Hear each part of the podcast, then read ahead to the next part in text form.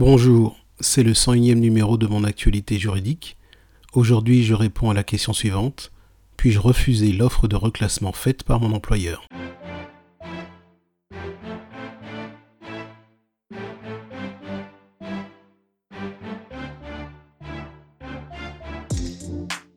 Il ne fait aucun doute qu'un salarié peut refuser une offre de reclassement.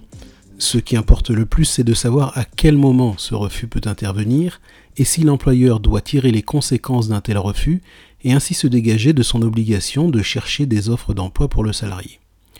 Selon la jurisprudence de la Cour de cassation, et comme je l'ai indiqué lors du flash briefing numéro 99, l'employeur ne peut limiter ses offres en fonction de la volonté présumée du salarié de les refuser.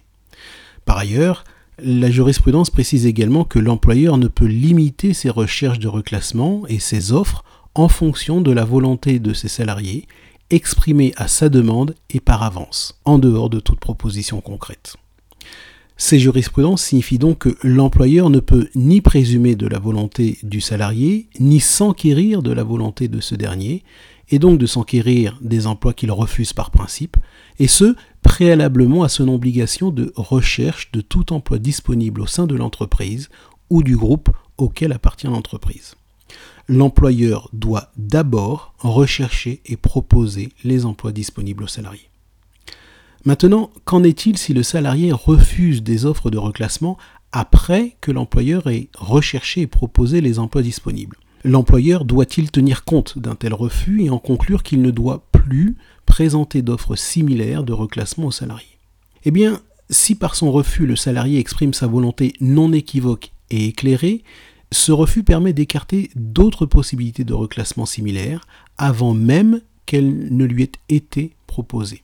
Ainsi, selon la jurisprudence de la Cour de cassation, l'employeur ne s'est pas fondé sur une volonté présumée de la salariée lorsqu'il a constaté que, d'une part, dans le cadre de l'exécution de son obligation de reclassement, il avait proposé un poste à la salariée que celle-ci avait refusé en invoquant son souhait, pour des raisons familiales, de ne pas s'éloigner de son domicile pour l'exercice de son activité professionnelle. Et d'autre part, ce même employeur avait fait des recherches dans ce périmètre géographique justifiant de l'absence de poste disponible en rapport avec les compétences de la salariée.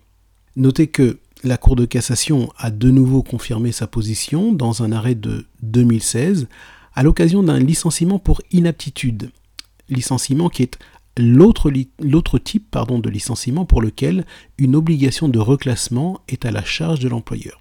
Dans cet arrêt, en effet, la Cour a indiqué que l'employeur peut tenir compte de la position prise par le salarié dans sa justification de l'impossibilité de reclassement. C'est la fin de ce flash briefing.